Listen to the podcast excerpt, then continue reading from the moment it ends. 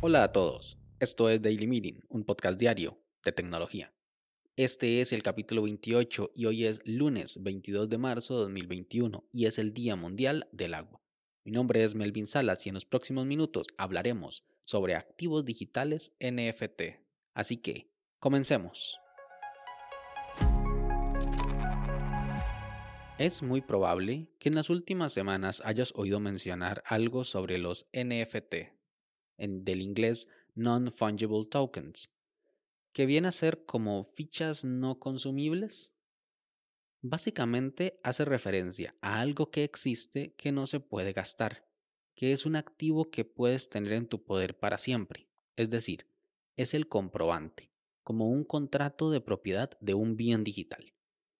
Pero primero, antes de entrar en alguna confusión o detalle técnico, vamos a hablar primero sobre el verdadero valor de las cosas.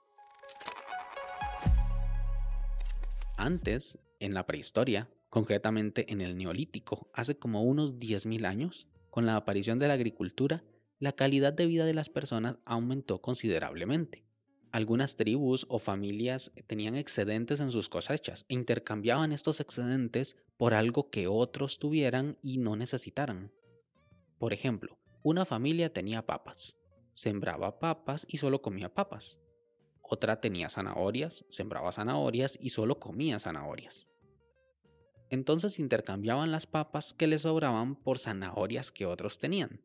Es una relación ganar-ganar siempre haciendo un intercambio justo de acuerdo al esfuerzo que llevaba a cabo cada una de las cosechas. Si una familia tenía ovejas, sembraba ovejas, bueno, pasaba lo mismo. Esta forma de intercambio de excedentes se popularizó en Mesopotamia. Luego los fenicios la utilizaron y los babilonios. Luego, con el establecimiento de las rutas comerciales en Europa, se intercambiaban productos, pieles por perfumes, perfumes por sedas, sedas por artesanías Inclusive se comercializaba con sal y a algunos trabajadores se les pagaba con sal su trabajo, ya que era un bien que se conservaba en el tiempo, no se gastaba por estar almacenado y tenía un valor casi para todos por igual, porque tenía muchos usos, como condimento o como conservante. Esta clase de comercio necesitaba tener un valor de referencia, una estandarización. Se podía utilizar la sal, se terminó utilizando el ganado o trigo. Aunque se seguían haciendo trueques, se utilizaba eso como valor de referencia. Estos jarrones cuesta esta cantidad de trigo o este lote de seda una cabeza de ganado. En la búsqueda de un bien no consumible de referencia, algo pequeño, divisible, transportable, no sé, acumulable y no perecedero, algunas sociedades empezaron a utilizar los minerales, como el oro y la plata, para hacer sus intercambios, establecer referencias de precios. Luego con eso apareció la moneda y bueno, el resto ya es historia. Aunque la moneda tiene un valor en la actualidad, ese valor se lo dan las personas.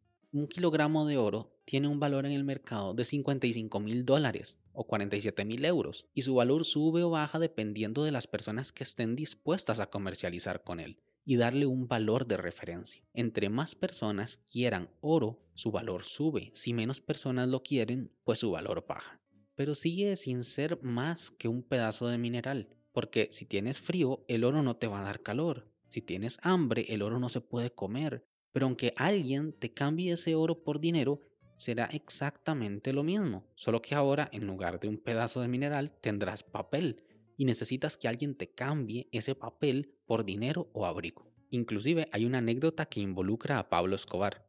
Se dice que en 1993 estaba con su familia en un escondite en las montañas de Medellín, pasando frío y hambre. Y aunque tenía mucho dinero en efectivo con él, este no valía para nada en ese momento, no era más que papel. Así que Pablo hizo una fogata con billetes y quemó aproximadamente 2 millones de dólares solo para poder calentarse. Dejando de lado que todo el sistema económico mundial se basa en la especulación del valor de los activos y que al final todo es humo, nos quedamos con que el oro vale mucho porque todos creemos que vale mucho. Ahora volvamos con el NFT. Existen personas que le están dando valor a productos digitales y esta es la revolución de todo este asunto. A diferencia del oro que se puede ver, tocar y oler, bueno, de eso no estoy seguro, creo que el oro no huele, Los productos digitales no se pueden ver, tocar u oler porque son digitales, son solo unos bytes almacenados en algún medio. Ahora, ¿significa que no vale nada?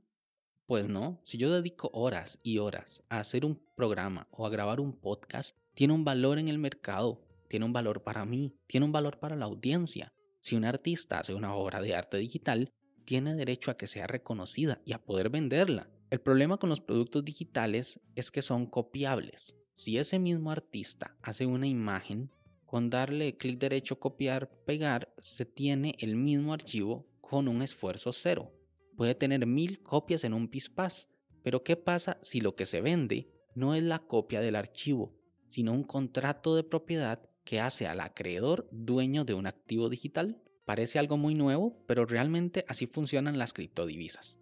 De acuerdo a una red, se le da a una persona, en este caso a una billetera digital, el reconocimiento de ser dueño de una parte de algo. Puede ser medio, un cuarto o una décima parte de un Bitcoin y al ser mediante una cadena de bloques o blockchains se da la autenticidad de que nadie está haciendo trampa. Ahora, volvamos por tercera vez al NFT. ¿Significa esto que puedo ser dueño de una décima parte de una obra de arte digital en Internet? Pues con NFT, no. Te explico. Estos activos cumplen algunas características. Son únicos. Eso quiere decir que no pueden haber dos Mona Lisa digitales o dos cartas de Pokémon digital iguales. Puede ser parte de una edición, así como un Charizard código 001 y Charizard código 002 de una tirada de 100 Charizards. Sí, pero como hablamos de archivo, ese 001 o 002 los harían archivos totalmente diferentes. Entonces, esos son únicos. Son como los billetes, que tienen un número de serie que es único. No son interoperables. O sea, hay NFTs de Pokémon y otros de imágenes de gatitos. Estos sistemas no operan en la misma red. O sea, no existe un sistema NFT global como Bitcoin y Dogecoin, que no son operables entre sí, aunque en el mundo real se pueden intercambiar. Son indivisibles. Como dije antes, no se puede vender una parte, como las criptomonedas. O sea, estos activos son totalmente enteros son inalterables y verificables. Eso quiere decir que una vez que se crean no se puede cambiar una parte del activo o replicarlo de forma completa, porque la cadena de bloques no lo va a permitir.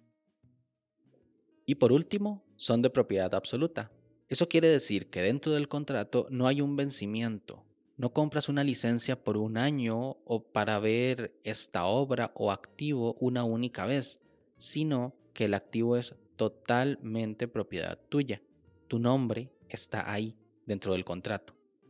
Hay personas haciendo mucho dinero con estos activos, como lo es el artista Beeple, que se creó un collage ahí en Paint con 5.000 fotos que tomó, una por día durante los últimos 13 años. Y el NFT está en subasta. Y para el día de hoy la puja va por 70 millones de dólares. Y esos 70 millones de dólares no es lo que vale la obra, sino el valor que le está dando la comunidad a esa obra de arte digital. Ahora, hay un servicio de venta de tweets, el cual hace remates de estados de Twitter, así, así como, como se oye.